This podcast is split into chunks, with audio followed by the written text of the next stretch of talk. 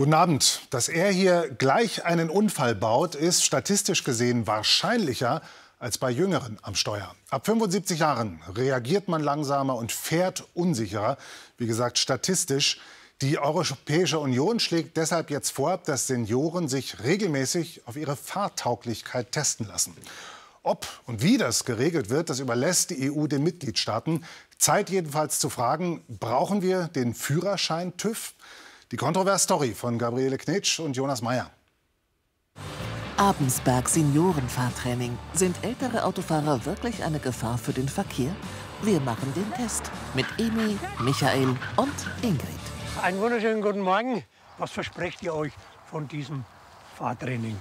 Ob meine Reaktion noch ausreicht für einen Stadtverkehr. Ich bin da, weil ich bestätigt haben will, dass ich noch fahren kann. Ich bin der Meinung, dass man immer noch was lernen kann, egal wie alt das man ist. Wenden auf engstem Raum. Eine schwierige Übung. Michael rangiert.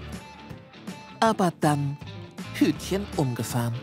Also ich bin der Meinung, äh, du hast dir nicht an die Vorgabe vom Herrn Service gehalten und hast deine eigene Version da gefahren und drum bist ein bisschen angekommen.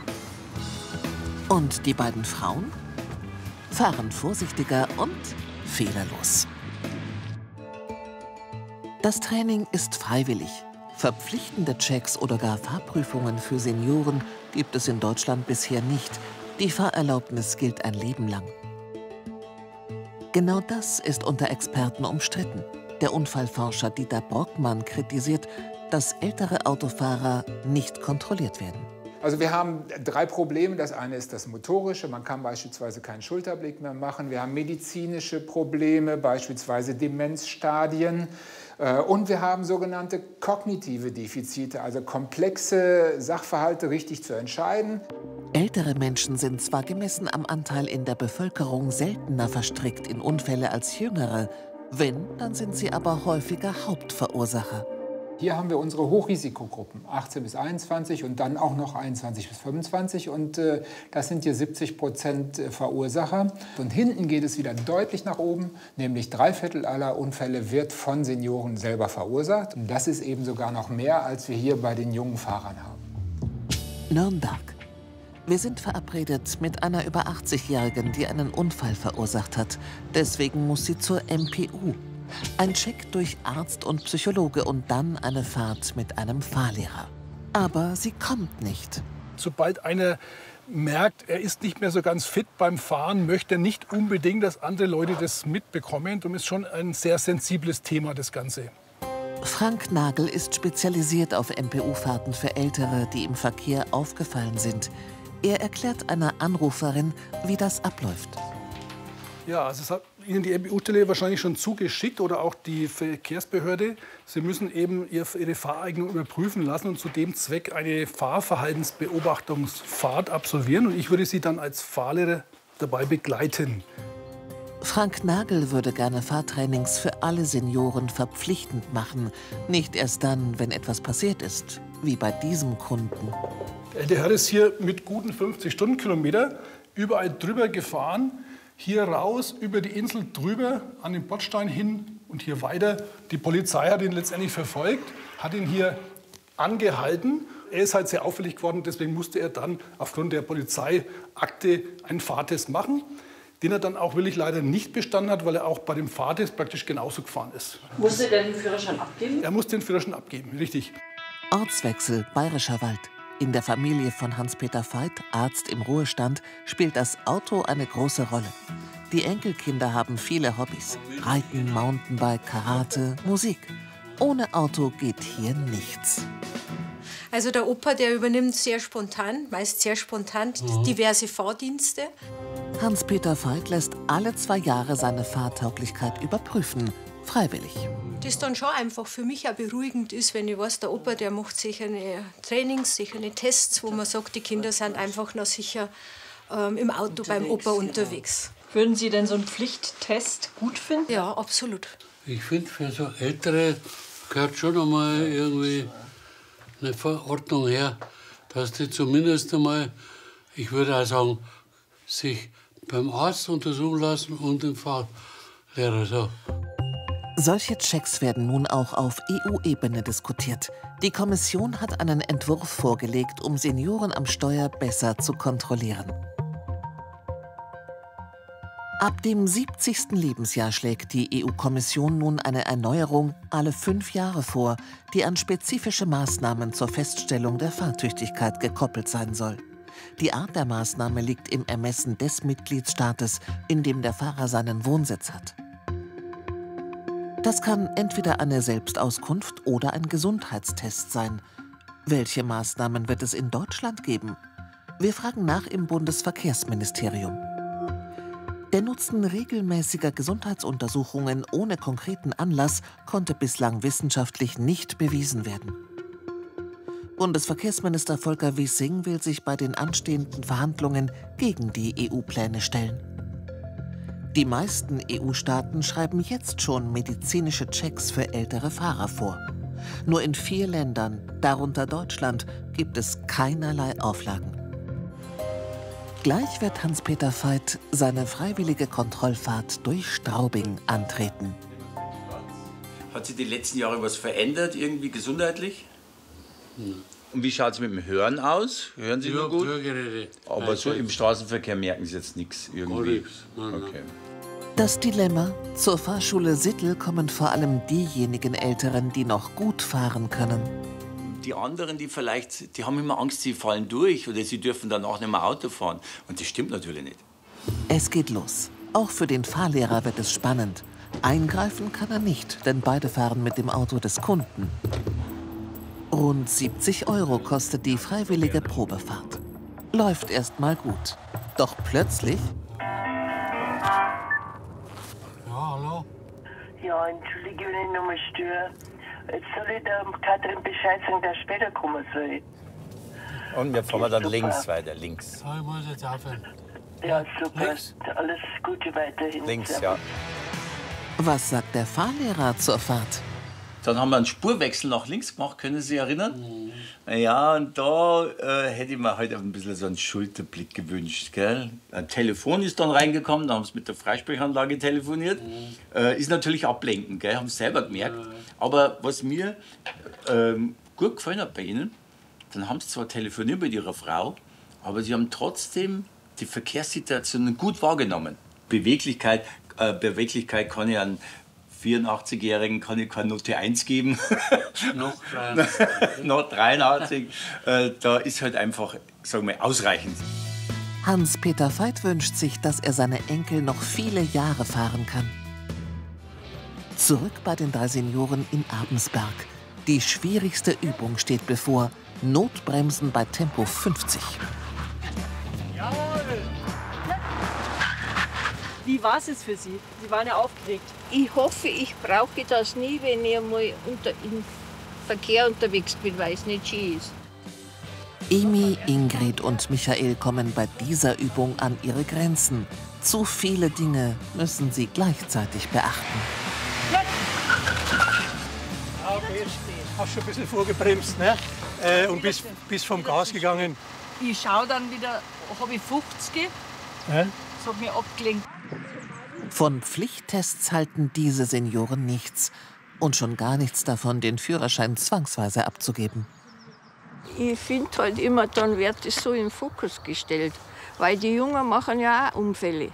Und ich bin 70, ich möchte nicht alle fünf Jahre einen Führerscheintest machen müssen, äh, ob ich noch gut Auto fahren kann. Also ich bin der Meinung, dass man es selbst nicht merkt, weil es ein schleichender Prozess ist. Wenn, dann muss man sich von Angehörigen sagen lassen, du, hör mit dem Autofahren auf. Das Fazit vom Profi: Alle drei können weiterhin unbedenklich Auto fahren.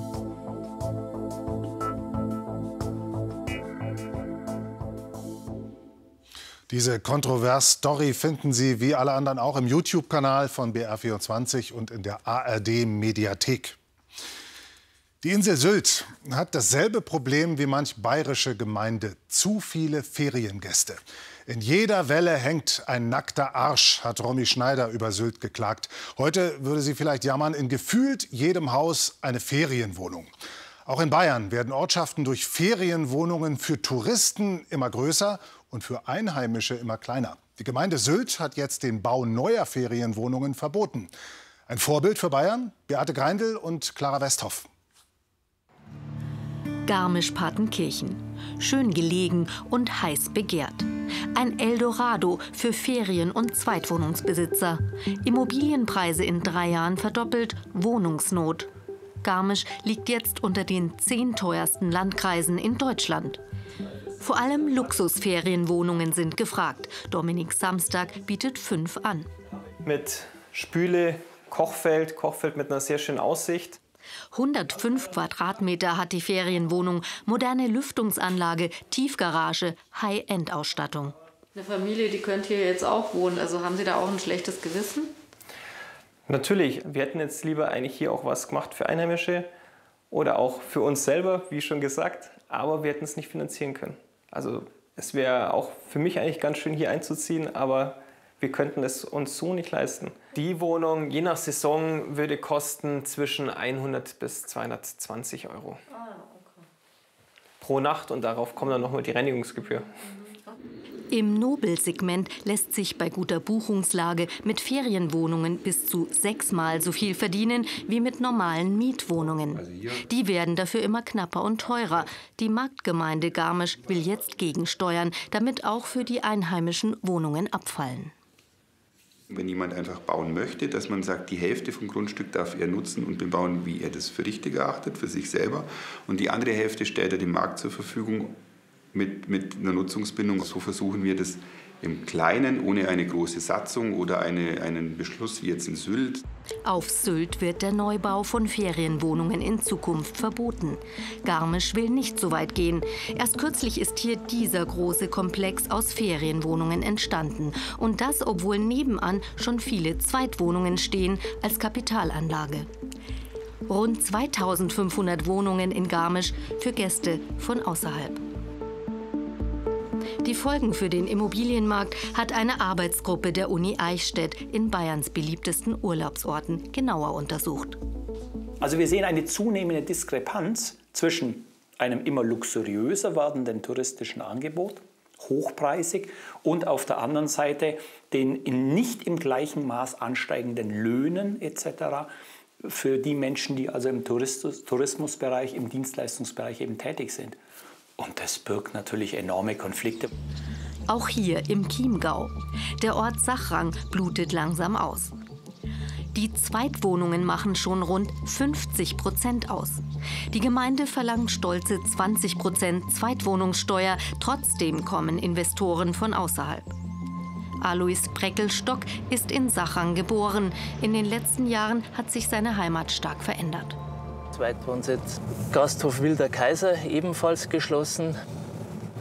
Zweitwohnsitz rechts, links mal wieder bewohnt, teilweise bewohnt, nur zum Wochenende bewohnt. Hier ist Zweitwohnsitz auf der linken Seite, also die ganze Kirchstraße rauf, zum Teil zu 80 Prozent Zweitwohnsitz. Früher hat Breckelstock am Ort ein Café betrieben und als Hausmeister gearbeitet. Für das Feriendorf nebenan hat er die Vermietung organisiert. Doch jetzt wollen die Eigentümer ihre Ferienhäuser vor allem als Zweitwohnung nutzen. Viele kommen nur ein oder zweimal im Jahr. Das hat Folgen. Der Sachranger Hof hat aufgegeben, wie vier weitere Gaststätten. Die Gemeinde hoffte auf ein neues Hotel mit Gastronomie. Die Springwater Group aus Tegernsee sollte das Hotel hier bauen. Sie kaufte das Areal. Der Landwirt und Gemeinderat Wastpertl hat sich erst gefreut. Schließlich würde es wieder ein wenig Leben in den Ort bringen. Doch dann. Wir haben zwei Jahre lang, sage ich mal, an der Nase rumgeführt worden. Und wir haben zwei Jahre eben explizit an, einem, an, einer Planung für ein Hotel mit Gastronomie gearbeitet. Und auf einen Schlag hat es dann geheißen, wir machen jetzt äh, ganz was anderes und äh, wir wissen, was Sachrang braucht. Großzügige Wohneinheiten, wie Sie es so schön genannt haben, Lodges, Suites, äh, wie, egal wie man es nennt, hat der Betreiber gesagt. Und das wollen wir sicher nicht. Inzwischen liegt das Projekt auf Eis.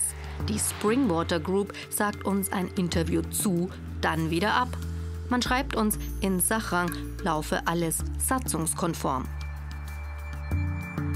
Wir befanden uns mit unserer bisherigen Planung und befinden uns auch mit unserer heutigen Planung stets innerhalb der Satzung der Gemeinde Aschau zur Sicherung von Gebieten mit Fremdenverkehrsfunktion. Explodierende Immobilienpreise, tote Ortsteile. Für den gebürtigen Sachranger Breckelstock ist es genug. Ich finde es den Ausverkauf hier, den Ausverkauf von, von unserer Heimat. Und, und es ist ja so, je mehr Auswärtige hierher kommen und einen Zweitwohnsitz haben, die, die wollen ja immer mehr uns sagen, wo es lang geht, wie wir zu leben haben, was wir zu tun haben. Man weiß es ja teilweise, es darf der Gockel nicht mehr krähen, es darf die Glocke nicht mehr läuten. Übrigens, auch Alois Breckelstock will aus seinem ehemaligen Café jetzt eine Ferienwohnung machen. Was anderes bringe in Sachrang sowieso nichts mehr ein. Wohnraum für Einheimische, Tendenz fallend.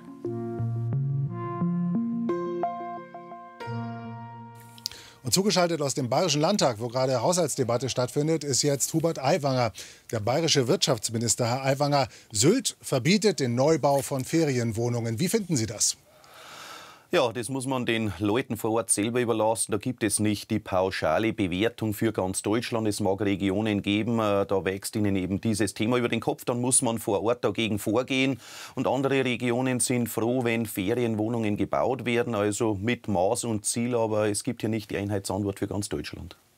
Gibt ja auch die Einheitsantwort für ganz Bayern nicht, weil es auch hier Regionen gibt, die sagen, wir haben schon zu viel Ferienwohnungen, die darunter leiden. Wäre für diese Gegenden sowas vielleicht eine Lösung?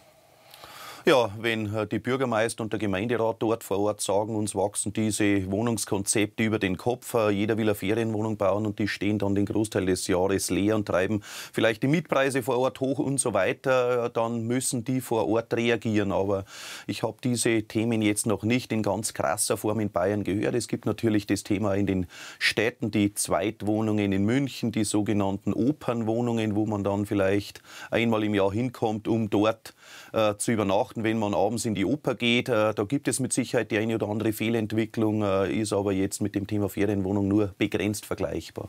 Ja, aber nicht nur München, auch Füssen zum Beispiel. Jede fünfte Wohnung dort, eine Zweitwohnung, die sagen auch, wir haben zu viel und es treibt eben die Mieten. Ja, hier bin ich überzeugt, wäre es mal sinnvoll zu überlegen, wie bringen wir das hin, dass diese Wohnungen äh, zumindest zwischenvermietet werden, damit sie eben nicht nur wenige Wochen im Jahr vielleicht genutzt werden, sondern Leute sagen, jawohl, ich lasse andere rein, verdiene Miete und äh, gehe dann auch selber wieder rein, sofern man dort Leute findet, die ja nur begrenzt gewisse Zeiten rein wollen. Aber wenn die natürlich das ganze Jahr dort wohnen wollen, die einen und die anderen sagen, zweimal im Jahr komme ich und dann will ich dort unterschlupfen, wird schwierig. Äh, dann ist eben gefordert, dass man mehr auf Hotels und Ähnliches setzt, um dort zu übernachten und eben nicht Wohnungen vielleicht das ganze Jahr vorhält, die überwiegend leer stehen. Vielen Dank an Hubert Aiwanger. Wir reden gleich noch mal. Kurze Pause und anderes Thema. Das ist ein Bild mit Seltenheitswert, das Sie hier sehen. Früher wurde nämlich nicht viel gestreikt in Deutschland. Jetzt aber kurzer Blick nach Potsdam. Da laufen im Moment die Tarifverhandlungen im öffentlichen Dienst. Und je länger das da dauert, desto eher gibt es vielleicht wieder so einen großen Warnstreik wie am Montag. Morgen jedenfalls streikt der Ärzte in den Kliniken. Und man kann feststellen, die Streikfrequenz steigt. Und das wirft die Frage auf, werden wir Deutschen noch so richtig streiklustig? Anna Feininger und Till Rüger. Offenes Feuer an der Bushaltestelle. Ein ungewohntes Bild Anfang der Woche. Hier in Landshut fährt heute kein Bus im Nahverkehr, weil die Fahrer streiken. Sie fordern 10,5 Prozent mehr Lohn. Inflation und Mehrkosten machen den Arbeitern zu schaffen. Auch hier in Landshut. Für uns ist es auch nicht angenehm, hier in der Kälte rau auszustehen. Man muss in der Hinsicht dann präsent sein und zeigen, dass man für diese Erforderungen eintritt. Günter Frohnhöfer ist seit knapp 30 Jahren Busfahrer und fast genauso lang Mitglied bei Verdi. Seinen Job mag er, aber in den letzten Jahren, erzählt er, hat sich viel verändert, zum Schlechteren. Jetzt hat sich diese, die Situation natürlich extrem zugespitzt für viele, weil halt das Geld nicht mehr reicht. Darum wollen sie heute zur Streikkundgebung von Verdi. Am Hauptbahnhof herrscht derweil schon gähnende Leere. Hier streikt die Bahngewerkschaft EVG am selben Tag. Keine Züge, kaum Menschen, kein ÖPNV. Dementsprechend die Stimmung der Betroffenen. Ja, ist furchtbar. Warum? Ja, weil man nicht wegkommt. Das ist schwierig. Also heute wirklich, das war nicht so schön. Nicht toll für die Reisenden. Und ich finde es ehrlich gesagt ein bisschen übertrieben. Wir sind gerade aus dem Urlaub zurückgekommen, hängen seit drei Stunden am Bahnhof rum. Das ist ja etwas nervig heute leider. Am Pizzastand beklagt man Einbußen. Sonst liegt der Umsatz bei ca. 5000 Euro pro Tag. 90 Prozent weniger. Wie viele Kunden waren es heute dann? 20 Stück. Der Gemeinschaftsstreik von Verdi und EVG spaltet. Laut Forcer Umfrage zeigten nur 53 Prozent der Befragten Verständnis für diesen Streik. Arbeitsmarktforscher wie Enzo Weber sehen in dem Großstreik mehrerer Gewerkschaften eine Zeitenwende in der Streikkultur. Wir kommen in Deutschland aus einer Situation, in der Massenarbeitslosigkeit herrschte, in der auch der Hebel auf der Arbeitnehmerseite wirklich sehr, sehr kurz war. Das ändert sich, also die Macht der Gewerkschaften nimmt zu, auch die Durchsetzungsfähigkeit bei Lohnsteigerungen nimmt zu, ganz einfach, weil Arbeitskräfte knapper werden und etwas, das knapp ist, dessen Wert steigt. Das wissen auch die Streikenden in Landshut. Ab nach München, Stärke zeigen. Auf geht's! Es ist nicht nur die Inflation, die die Streikenden spüren. Sie merken, es verändert sich etwas im Arbeitsleben, auch im öffentlichen Dienst. Bereitschaftsdienste, Schichtarbeit, aber immer weniger Kollegen. Also die freien Stellen werden wirklich nicht mehr nachbesetzt oder einfach ganz gestrichen. Wir hatten früher auf äh, Azubi-Stellen 10, 20 Bewerbungen. Da sind wir jetzt froh, wenn wir noch einen oder zwei finden, die wohl sich bewerben. Als systemrelevant wurden viele von ihnen in der Pandemie beklatscht und gefeiert. Jetzt wollen sie, dass sich das auch deutlich auf den Lohnzettel bemerkbar macht. Aber sind Forderungen von mehr als 10 Prozent nicht zu hoch angesetzt? Wir sind im Moment in einer Sondersituation, weil einfach die Energiepreise so rapide gestiegen waren, weil Lebensmittelpreise stark gestiegen waren. Und das betrifft ja am Ende die vielen Beschäftigten, aber das betrifft auch die Firmen, deren Kosten steigen. Dementsprechend gibt es dann natürlich einen Verteilungskonflikt, weil irgendwie ausgehandelt werden muss, wie diese Kosten geschultert werden. Diesen Verteilungskonflikt bekommen Sie auch hier zu spüren. Die Spedition Dettendorfer im Landkreis Rosenheim wird zwar nicht direkt bestreikt, die Arbeitsniederlegungen betreffen sie aber auch, denn ein Streik im Verkehrsbereich zieht weite Kreise. Wie schaut es denn in Hamburg aus am Elbtunnel? Da war ein Streik vorausgesagt. Also heute läuft es eigentlich bis jetzt. Okay. Ich habe mir noch nichts gehört, dass irgendwann steht hat. Wie schaut es im Ruhrgebiet aus? Ruhrgebiet auf der Karten. Soweit keine Probleme. Spediteur Georg Dettendorfer hat täglich etwa 250 Lkw im Einsatz. So richtig trifft der Streik bei ihm aber heute nur den Transport auf der Schiene. 17 Prozent der Güter transportiert Dettendorfer mit der Bahn. Die Verzögerungen, die jetzt passiert sind oder die heute passieren, äh, die ziehen sich für uns in der Logistik die ganze Woche hin. Bis der Betrieb wieder normal läuft, werden wir sicherlich bis Ende der Woche ankommen. Hier fürchtet man sich vor einer Streikkultur wie in Griechenland oder Frankreich. Langfristig sei das nicht gut für den Wirtschaftsstandort Deutschland. Höhere Streikbereitschaft in Deutschland würde auf alle Fälle bedeuten, dass wir in der Produktivität schlechter werden, dass wir unsere Fahrzeuge noch mehr stehen haben, wie sie jetzt im Moment durch Staus oder Blockabfertigungen schon stehen und dass wir unser Personal auch noch schlechter planen können. Von französischen Verhältnissen aber sind wir in Deutschland noch weit entfernt, sagt Professor Enzo Weber.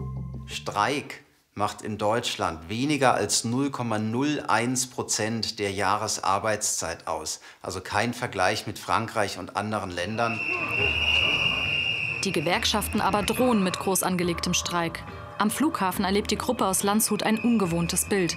Nur wenige Menschen sind in den Terminals. Alle Flüge sind annulliert. Busfahrer Günther Frohnhöfer ist beeindruckt. Ich hätte gedacht, sie fliegen doch, aber man sieht, es hat Auswirkungen und das wird auch die Politik zu denken geben oder auch den Arbeitgeber, ja. Sie alle glauben, neben Arbeitnehmern würden alle von einer deutlichen Erhöhung des Tariflohns profitieren. Denn schon jetzt können laut Deutschem Beamtenbund rund 360.000 Stellen im öffentlichen Dienst nicht besetzt werden. Mehr Lohn würde mehr Mitarbeiter bedeuten und die Zukunft äh, braucht die. Ohne den geht's nicht. Einigt man sich bei den Tarifverhandlungen aber wieder nicht, planen die Gewerkschaften erneut zu streiken. Und sie alle würden mitmachen. Zugeschaltet nach wie vor Hubert Aiwanger, Wirtschaftsminister. Herr Aiwanger, unverantwortlich sei es, dass Verdi, EVG und Co. Tausende von Bürgern in Mithaftung nehmen, hat Ihr Freie Wähler Fraktionschef Florian Streibel gesagt. Ärgern Sie sich auch so über die Streiks der vergangenen Tage? Ja, es ist einfach äh, das Ergebnis einer verfehlten Politik, dass Menschen am Ende zum Streik greifen müssen. Ich habe auf der einen Seite durchaus Verständnis, dass diese Beschäftigten mehr Lohn wollen und auch mehr Lohn brauchen, weil einfach alles teurer wird. Zehn Prozent Inflation kann man nicht einfach aus der Portokasse äh, des Privatmanns zahlen, sondern hier wäre der Staat gefordert. Und das ist meine Forderung. Eine deutliche Entlastung bei der Einkommensteuer, damit vom Brutto mehr Netto ankommt. Dann brauchen wir nicht die Löhne so zu erhöhen. Denn wenn man 10% Inflation ausgleichen will, müsste man ja die Löhne um 15% erhöhen oder um 20%, je nach individuellem Steuersatz. So viel können wir die Löhne schlichtweg nicht erhöhen. Also der Bund ist hier gefordert, er ist der Hauptprofiteur der Inflation. Jetzt bei der Einkommensteuer runterzugehen, dann haben die Leute mehr Netto vom Brutto. Der Arbeitgeber braucht nicht viel mehr zu bezahlen und dem Arbeitnehmer ist besser geholfen, als wenn man nur die Löhne nach oben treibt, damit vielleicht sogar noch mal die Inflation anfüttert und am Ende hat er weniger in der Tasche Tasche wie vorher. Es sind aber, ist der Stand der Dinge, Steuersenkungen, wie Sie sie fordern, nicht absehbar. Das zeichnet sich aus Berlin nicht ab. Berlin, die Ampel müsste das machen. Das heißt dann, wenn ich Sie richtig verstehe, dass Sie doch den Streik verstehen und die Anliegen 10 Prozent mehr Lohn unterstützen? Ja, ich würde jetzt nicht aktiv sagen, die brauchen mindestens 10 Prozent mehr, aber ja, sie brauchen mehr Netto in der Tasche. Und wenn der Staat nicht bereit ist, hier die Steuern zu senken, dann habe ich durchaus Verständnis dafür, dass sie höhere Löhne wollen. Steuersenkungen, Herr Aiwanger, würden ja alle, allen Leuten nutzen. Nicht nur den Leuten, die im öffentlichen Dienst oder bei der Bahn beschäftigt sind, sondern allen. Aber die öffentliche Hand, die hätte durch Steuersenkungen dann weniger Geld zur Verfügung und könnte im nächsten Schritt den Leuten, die bei ihnen beschäftigt sind, auch weniger bezahlen. Ist das dann nicht wieder ein Problem, das nur aufgeschoben ist, was Sie sagen, wenn Sie sagen Steuersenkungen? Nein, also das würde auf alle Fälle so, sollte beim Einzelnen noch ein Euro übrig bleiben am Monatsende, dann investiert der das ja wieder in Konsum und so weiter. Also es kommt ja dann wieder teilweise über Steuern beim Staat an. Also diese jetzige Politik, wo alles massiv teurer wird durch politische Fehler. Die hohen Energiepreise sind ja nicht nur vom Ukraine-Krieg, sondern sie sind auch deshalb, weil einfach der Strompreis an den Gaspreis gekoppelt ist und so weiter, weil wir hohe Steuern auf der Energie haben, die wir senken könnten. Monaten, weil eine verfehlte Energiepolitik ist mit Abschaltung der Kernenergie, was zu weiter steigenden Energiepreisen führen würde. Also das sind teilweise hausgemachte Fehler, die jetzt auf dem Rücken der Arbeitnehmerschaft ausgetragen werden. Und insofern muss der Staat dafür okay. sorgen, dass Leben wieder billiger wird. Herr Aiwanger, das Problem, das dahinter steht, ist ja auch Mangel an Personal. Deswegen können ja Arbeitnehmer mutmaßlich mittelfristig mehr Geld fordern. Eine Antwort von Ihnen im Kampf gegen den Personalmangel ist, haben Sie kürzlich wieder bekräftigt, Flexibilisierung der Arbeitszeit. Geht es Ihnen nicht in Wirklichkeit darum, dass die Leute mehr arbeiten sollen? Nein, aber mehr arbeiten dürfen und auch was davon haben. Beispielsweise der Rentner, der sagt, ich will gerne was dazu verdienen, dem würde ich erlauben, 2000 Euro steuerfrei hinzuzuverdienen. Wir haben viele Menschen mit Anfang Mitte 60, die das können, die das wollen, die es aber nicht tun, weil ihnen die Steuer dann wieder alles wegfressen würde. Wir haben viele Leute, die sagen, ich würde abends in der Gastro gerne noch drei Stunden bedienen, nach äh, sieben oder acht Stunden Bürotätigkeit, wo sie viel sitzen mussten, Füße vertreten, Geld verdienen, soziale Kontakte herstellen stellen, dürfen sie nicht, weil sie über diese acht Stunden tägliche Höchstarbeitszeit hinauskommen. Hier steht der Staat, also der Arbeitnehmerschaft im Weg. Niemand wird gezwungen, aber der, der heute will, der darf nicht mal mehr arbeiten. Das ist völlig daneben. Auch die jungen Start-ups wollen hier deutlich mehr Flexibilität, oft für ihre eigenen Arbeitnehmer. Also hier steht der Staat der Bevölkerung im Weg. Vielen Dank an Hubert Aiwanger. Dankeschön. Dieses Interview mit Hubert Aiwanger und auch das davor haben wir heute Nachmittag aufgezeichnet. Das war's von Kontrovers. Jetzt geht's weiter mit den BR24 Nachrichten. Ihnen Dank fürs Interesse und einen guten Abend.